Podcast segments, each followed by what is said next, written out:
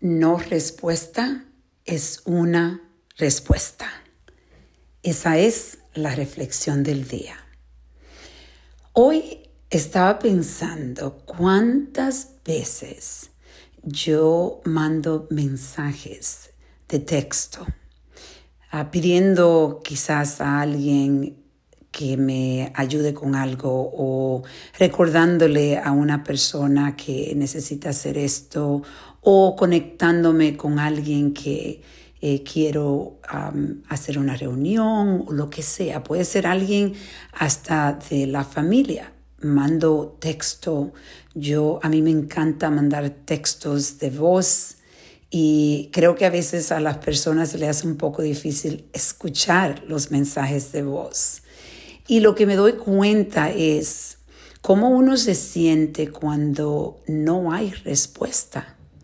Cuando no hay respuesta en los mensajes de texto o en un correo electrónico o un mensaje que hemos dejado en el, en el voicemail de, de alguien, uno se siente como que no es importante como que los sentimientos, y no tiene que ser eh, cierto, pero el, el sentimiento que da es que uno no es importante para esa persona, o porque tomarse el tiempo, aunque sea poniendo eh, un corazón o poniendo una mano que está bien, lo recibiste o recibido, o claro, entiendo, algo simple y llanamente responder esos mensajes eh, te hace sentir que tienes una comunicación con la persona que te responde apropiadamente a tiempo. Eh, es, tienes más conexión. Y cuando la persona no te responden, en realidad uno se siente desconectado, eh, se siente no respetado muchas veces o nos sentimos que no, que en realidad mm, para esa persona eh, no tenemos el valor que quizá le damos nosotros a la persona.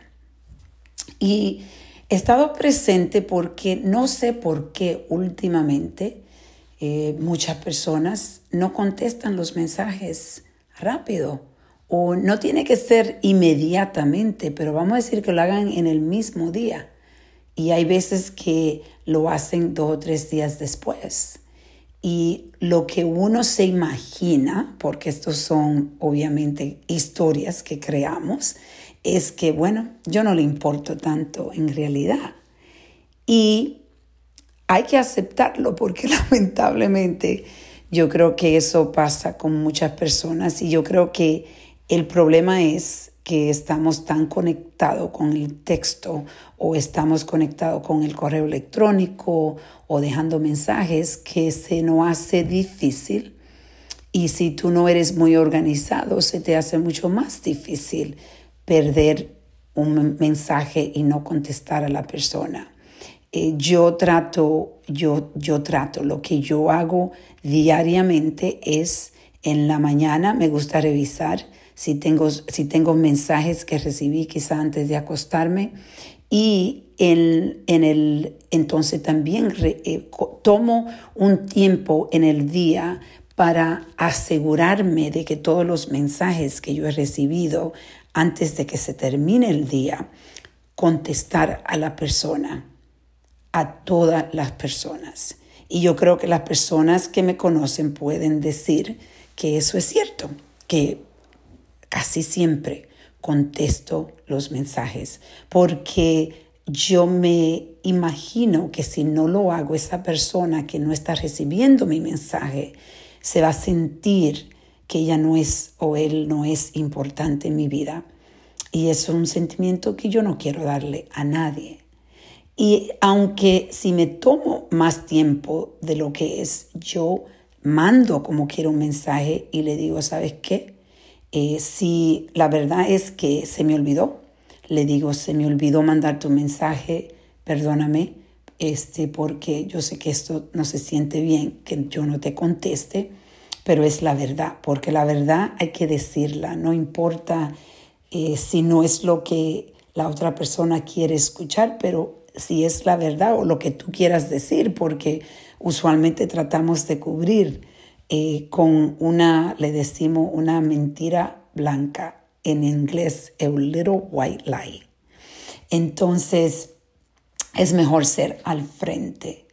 Y hoy yo te invito a reflexionar cómo tú estás lidiando con los mensajes que tú recibes, hasta de tu propia familia.